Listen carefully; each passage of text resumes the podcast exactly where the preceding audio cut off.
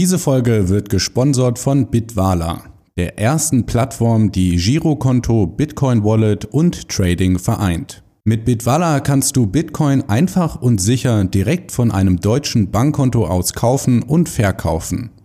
Hallo meine lieben Freunde, herzlich willkommen zurück zu einer weiteren Folge des BTC Echo Podcasts. In dieser Folge spreche ich mit Oskar Giese.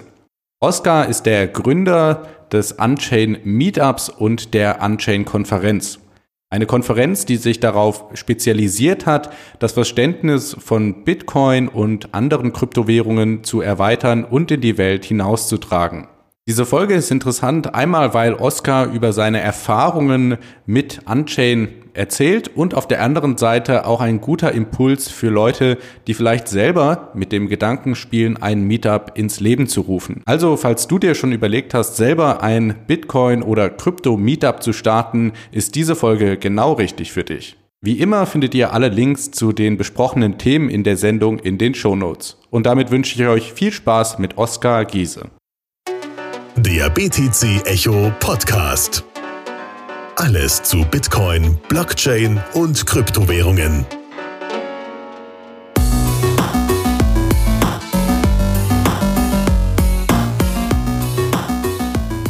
Herzlich willkommen beim BTC Echo Podcast. Heute mit einem Gast, der zwar Giese mit Nachnamen heißt, aber nicht Philipp mit Vornamen, sondern Oskar. Hallo Oskar. Grüße dich, lieber Alex. Ja, genau. Äh, du bist ein ja, Organisator von verschiedenen Meetups und äh, Konferenzen und da, darum soll es in der heutigen Folge auch gehen. Aber erzähl doch unseren Zuschauer zum Anfang erstmal, wie du überhaupt auf Bitcoin gekommen bist.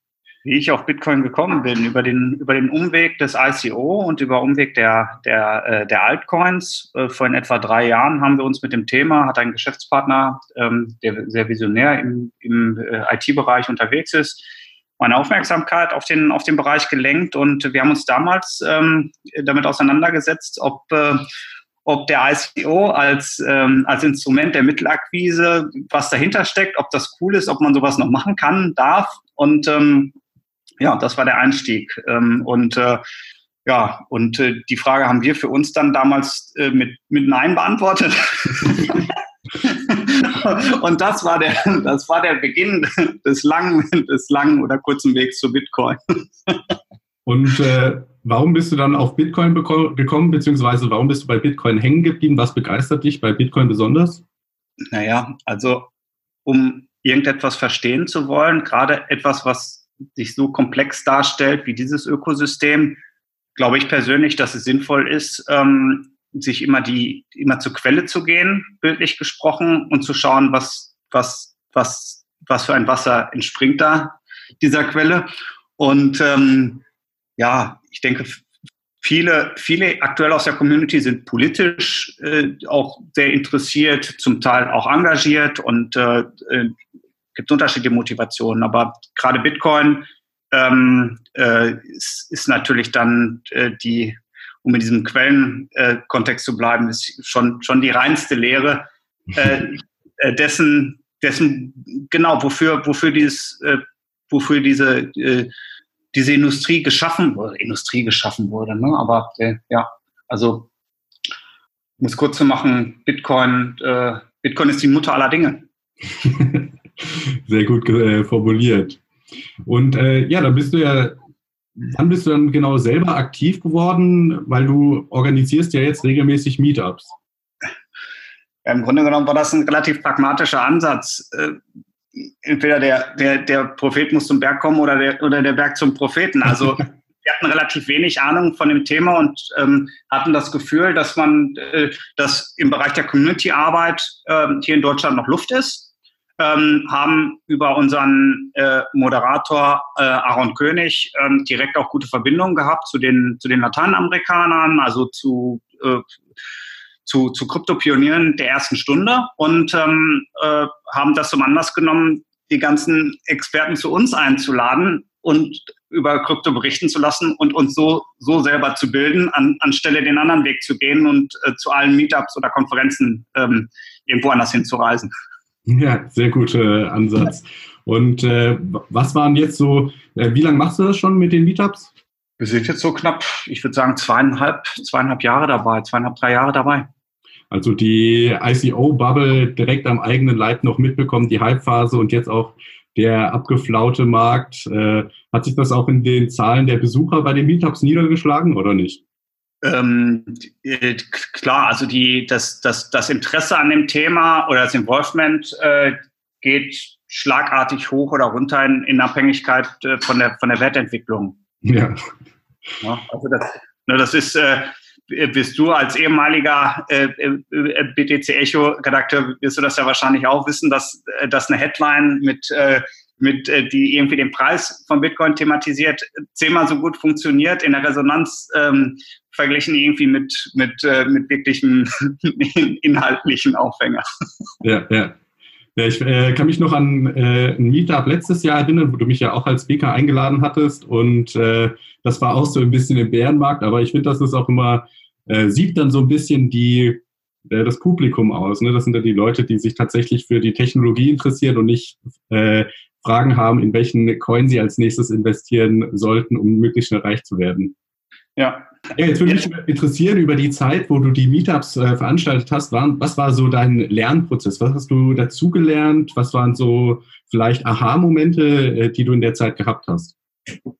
Es geht einfach in dieser, äh, in diesem Ökosystem geht es einfach darum, Dinge zu machen. Mhm. Es ist wichtiger, die richtigen Dinge zu tun, als die Dinge richtig zu tun. Mal ein bisschen überspitzt ausgedrückt. Bei, bei meinem ersten Meetup, äh, da haben wir, äh, da habe ich im Grunde genommen die Deutschlandshow von, von, von RSK, Woodstock, äh, mit organisiert, gehostet. Und äh, Aaron hatte das, hatte zu dem Meetup in Berlin eingeladen. Und äh, ich bin hingekommen und habe das dann irgendwie auf äh, unvermittelt moderieren müssen und war ganz unvorbereitet und hatte mir voll Gedanken, und es ist alles, es ist eigentlich alles viel einfacher. Ne, man muss einfach die, man muss einfach, äh, man muss sich einfach mit dem Thema auseinandersetzen, man muss, man muss ins kalte Wasser springen und ähm, es geht nicht um Perfektionismus, es geht auch nicht um allen, all, im Grunde genommen werden wir domestiziert, ist äh, immer an Verbote zu denken, immer an Regulation zu denken. Darf man das? Wie soll man es machen? An die Form. Das ist alles in dem Kosmos oder zumindest, was ich jetzt über die richtigen Bitcoiner gelernt habe und auch die Unternehmer, das ist, das ist zweitrangig. Es geht darum, Dinge zu tun. Talk is cheap. Damit unterscheiden wir uns auch von der deutschen Berufspolitik zum Beispiel. Sehr gut.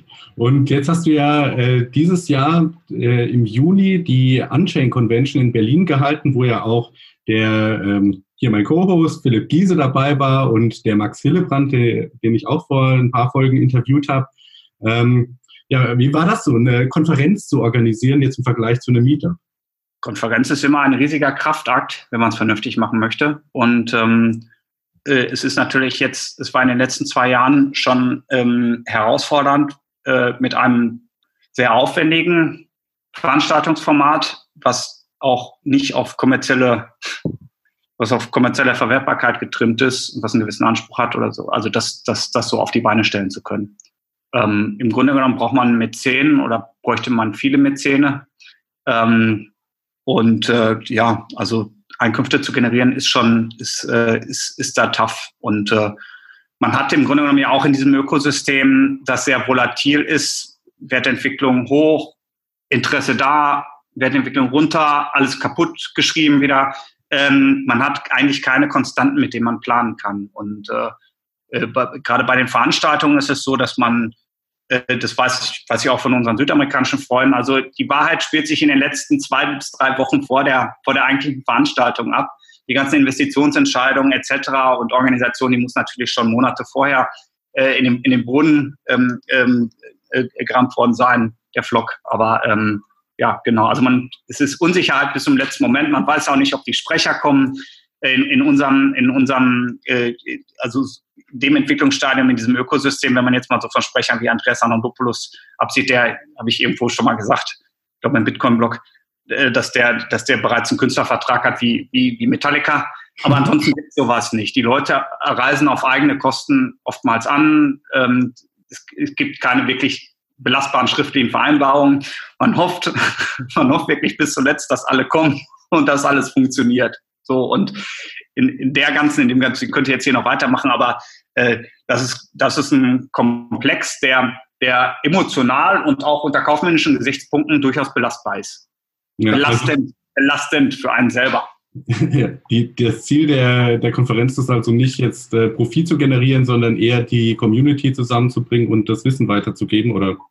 Ja, dein, dein, dahingehend hat sich das entwickelt und daher äh, jetzt auch zum Beispiel in diesem Jahr der deutlich stärkere Bitcoin-Fokus, auch Lightning und äh, wir, wir wollen uns nicht als Bitcoin-Maximalisten jetzt profilieren oder verstehen uns auch nicht als solche, aber ähm, äh, wir haben inzwischen auch verstanden, wieso es unseren südamerikanischen ähm, Partner von der BitConf so wichtig war, dass wir uns nicht äh, vorrangig als Blockchain-Konferenz ähm, äh, verstehen und kommunizieren, sondern als Bitcoin- und Blockchain-Konferenz.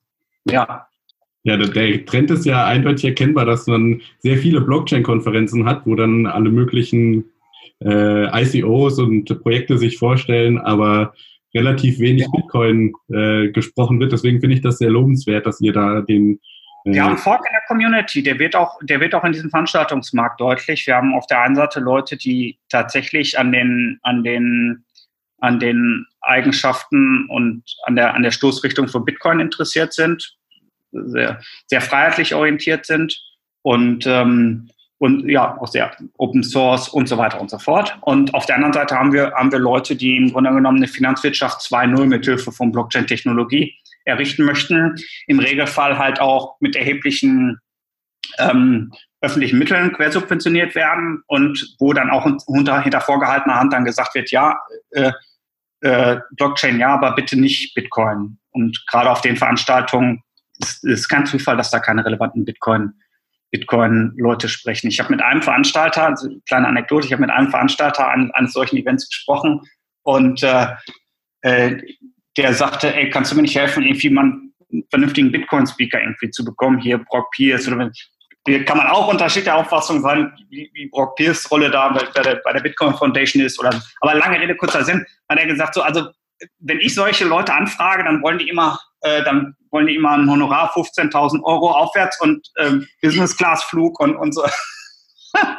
Und da habe ich gesagt ja das, das ist lustig. Mir geht es genau andersherum. Also äh, mit solchen Leuten zusammenzuarbeiten, ist, stellt jetzt nicht die, also ne, es ist jetzt kein, nicht, da gibt es keine großen Schwierigkeiten. Es ist eher andersherum. Ähm, wir bekommen, wenn wir irgendwie, wenn wir irgendwie einen Bankenvorstand oder sowas ein, einladen, bekommen wir eine Aufforderung von der Assistenz auf dem schriftlichen Wege, ihn bitte nie wieder anzuschreiben. okay, alles klar. Und äh, ja, jetzt hattet ihr ja viele namhafte Speaker bei der Unchain Convention in, äh, im Juni. Also Tone Vays, Pierce Brooks äh, hast du gerade genannt.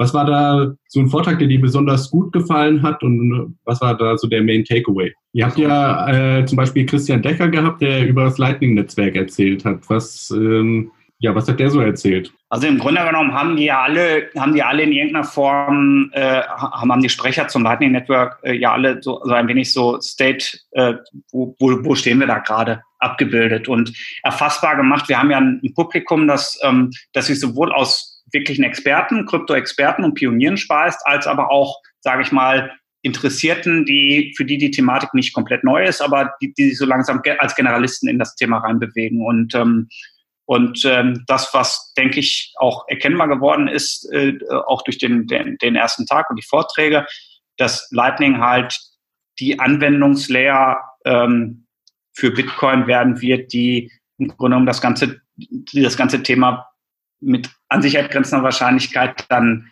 stärker auch dem, dem, dem Mainstream zugänglich machen wird. Wenn du dir jetzt so die Entwicklung generell im Crypto-Space anschaust, gerade jetzt in Bezug auf Deutschland, was sind da so äh, Hoffnungsblicke, vielleicht aber auch Hürden, die du siehst, die der deutschen Industrie generell ähm, bevorstehen? Also was jetzt die Entwicklung des deutschen Marktes äh, im Bereich Kryptowirtschaft anbelangt, äh, wenn wir in die Vereinigten Staaten schauen, dann, dann ist es so, dass durch die Senatsanhörung, auch zu dem ganzen Libra-Fall, ähm, äh, dass da schon die, die Auffassung vertreten wird, ähm, das was hat ja ein hat ja ein Sprecher dort gesagt, ein Repräsentant hat gesagt, äh, äh Satoshi Nakamoto hat, hat ein, es, es created an unstoppable force und wir können im Grunde genommen, also wir können uns, wir können, wir können das nicht mehr zerstören. Äh, es ist nicht mehr abschaltbar. Das Einzige, wo wir ansetzen können, ist ähm, bei der, äh, bei den Produkten und Services. Die können wir regulieren. Die können wir gegebenenfalls auch angreifen.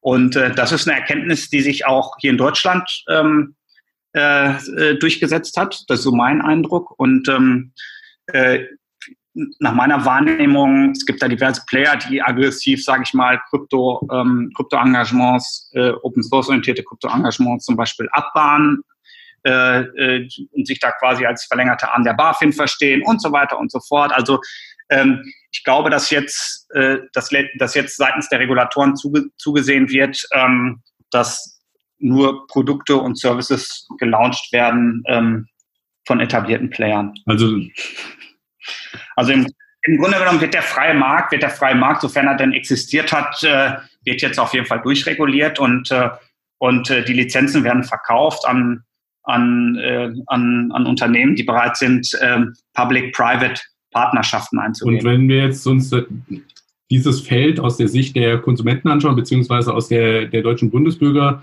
heißt es dann, dass sich die Deutschland eigentlich rausnimmt aus dem Kryptomarkt und anderen Ländern, wie jetzt zum Beispiel Malta oder Zypern so den Fortschritt gibt? Oder ähm, wie siehst du das?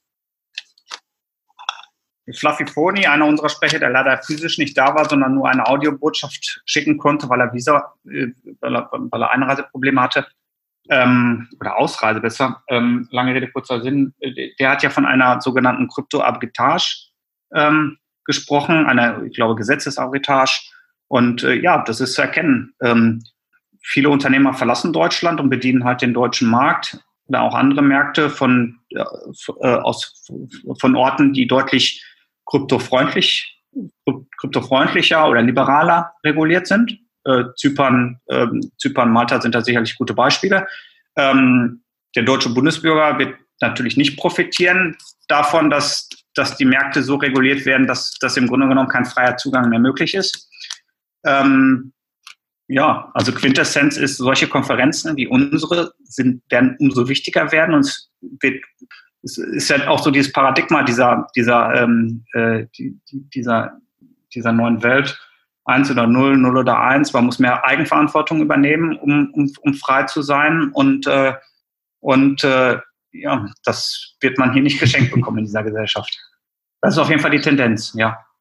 Und wir müssen uns natürlich, wir müssen uns natürlich auch überlegen, ähm, das ist jetzt auch mal so offen aus dem Nähkästchen gesprochen. Also wir, das ist auch meine Wahrnehmung. Wir hatten ja mit Sprechern auch wie Hans-Werner Sinn, der auch relativ offen gesprochen hat, der uns auch ein sehr schönes Feedback gegeben hat, schrie, hat uns geschrieben, mit dem können wir, mit dem Zitat können wir auch arbeiten, hat gesagt, äh, die Unchain-Konferenz, wundervolle Veranstaltung und anders als, als, als jede andere Konferenz, die er erlebt hat bisher. Und also ich glaube, der hat uns so ein wenig so als, als, als, ähm, als gut gelaunte und irgendwie auch relativ klar denkende Hippies erlebt. Der war gar nicht darauf vorbereitet, dass, dass aber am Ende des Tages, ähm, wir sind schon Public Enemies. Und ähm, äh, dadurch, dass wir so offen ähm, das Wissen, sage ich mal, an, an die Leute rantragen und auch, und, und auch dieser Community so ein Forum geben, ähm, ja, wird das natürlich, wird, wird unser Standpunkt hier mit Bezug auf Regulation etc. auch nicht einfacher. Kannst du gerade eben nochmal das erklären, was Kryptoarbitrage genau bedeutet?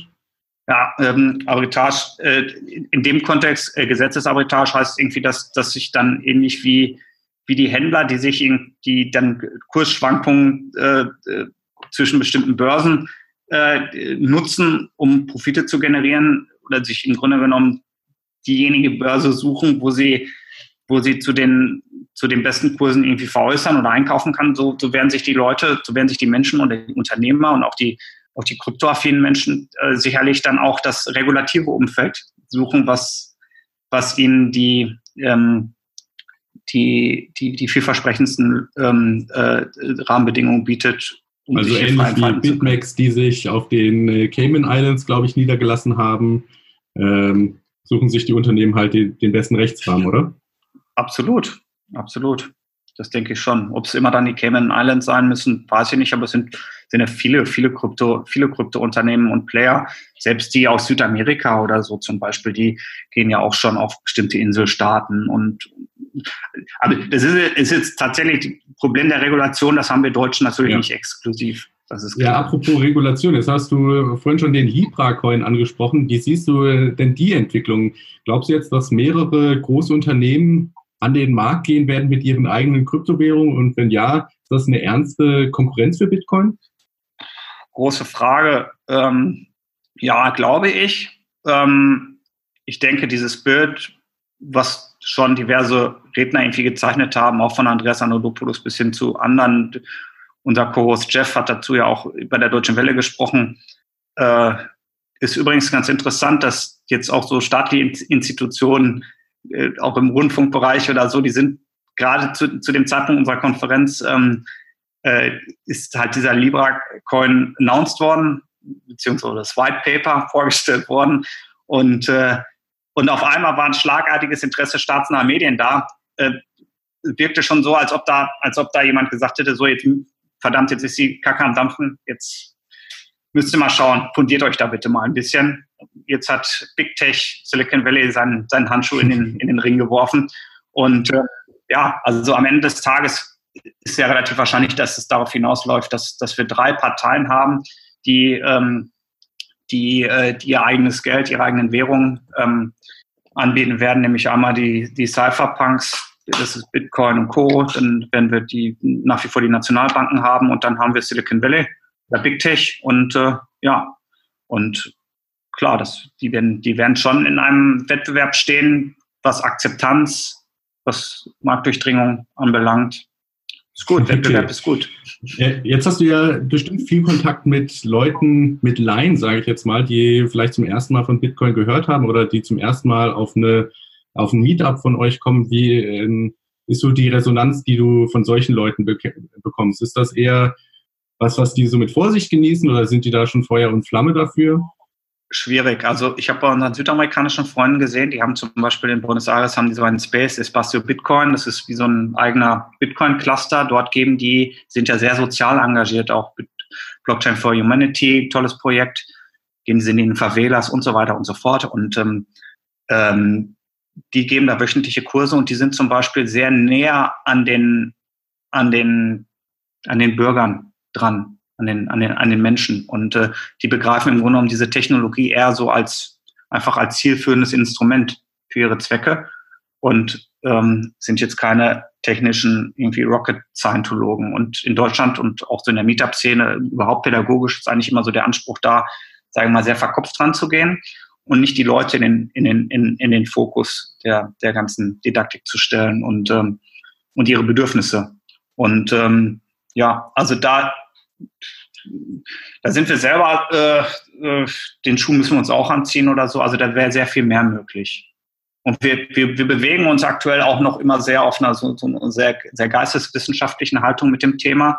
Und ähm, da wieder eingangs ist, ist es wichtig, dass man mehr damit macht. Es ist wichtig, dass es viele Bitcoin-ATMs in Deutschland gibt.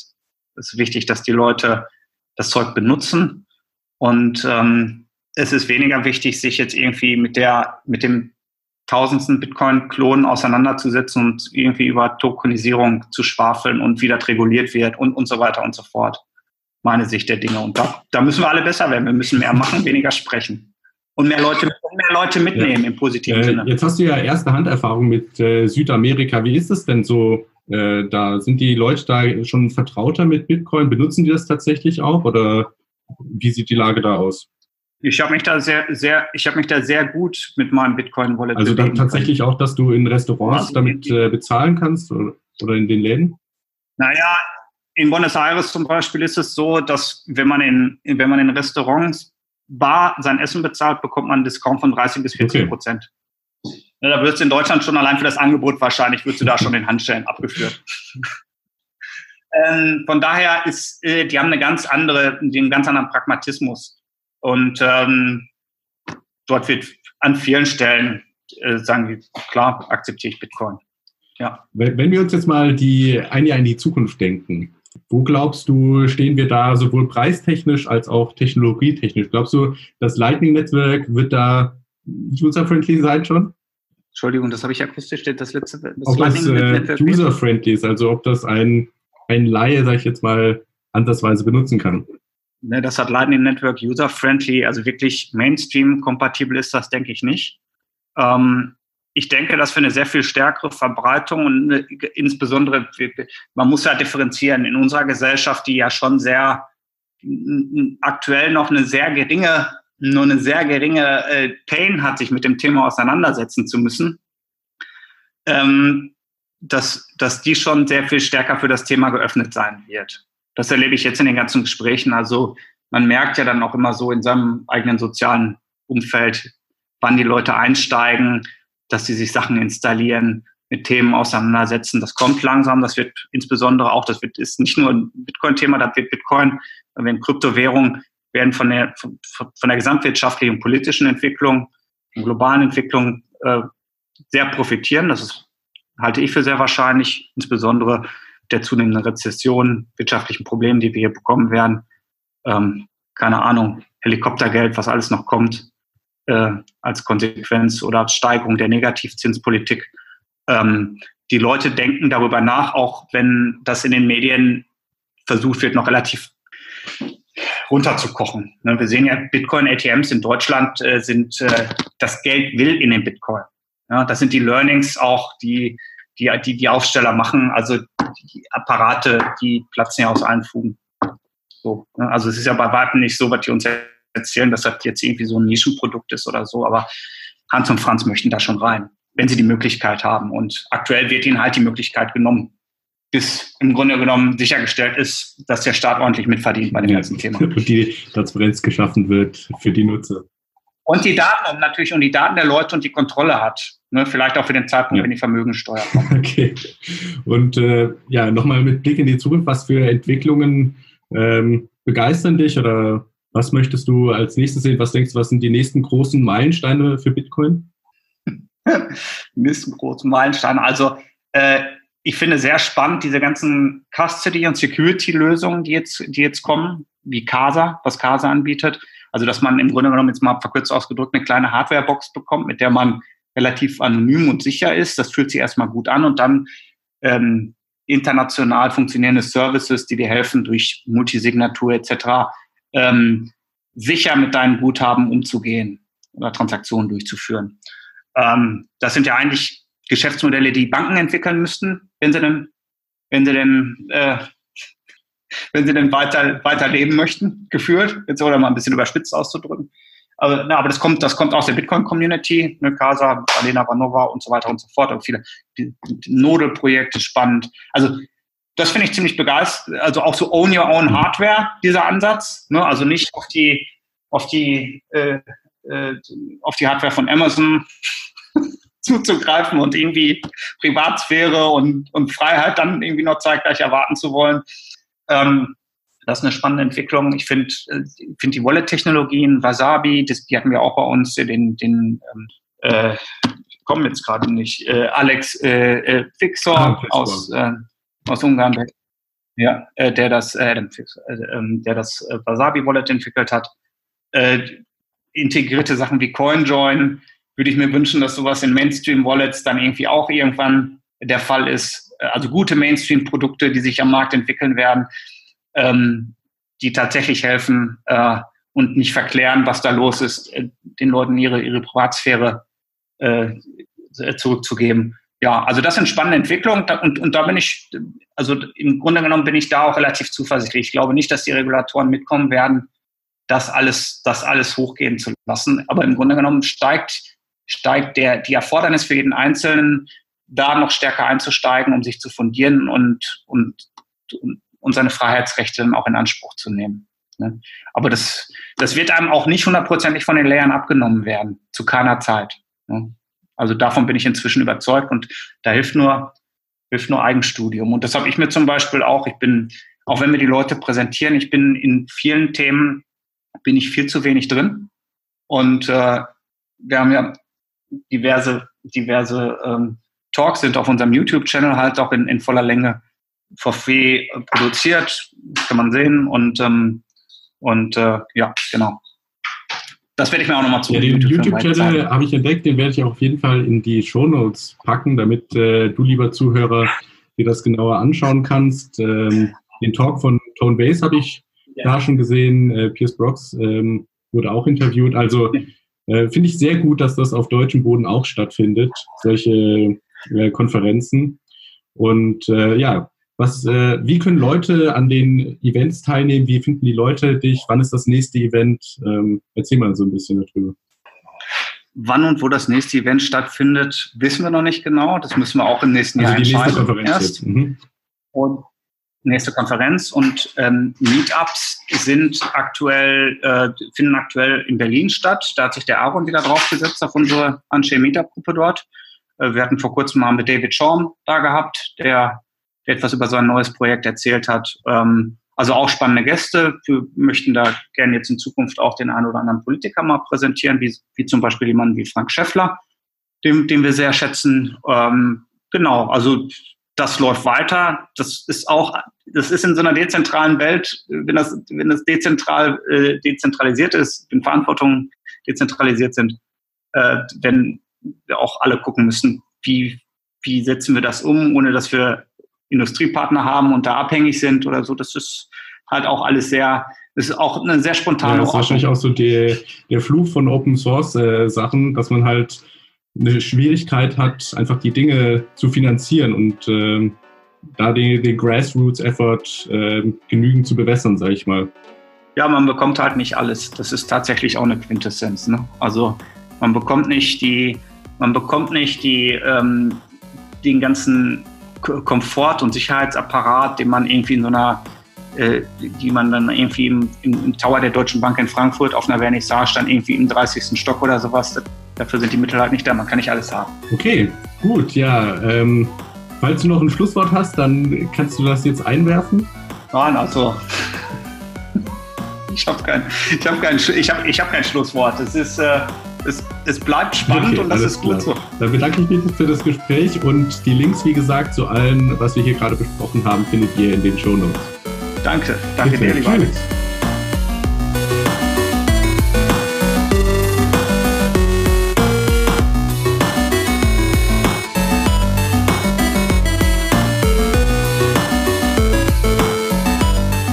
Wenn du mehr über das Bitwana-Konto erfahren möchtest, besuche die Webseite unter bitwana.com forward slash btc-echo.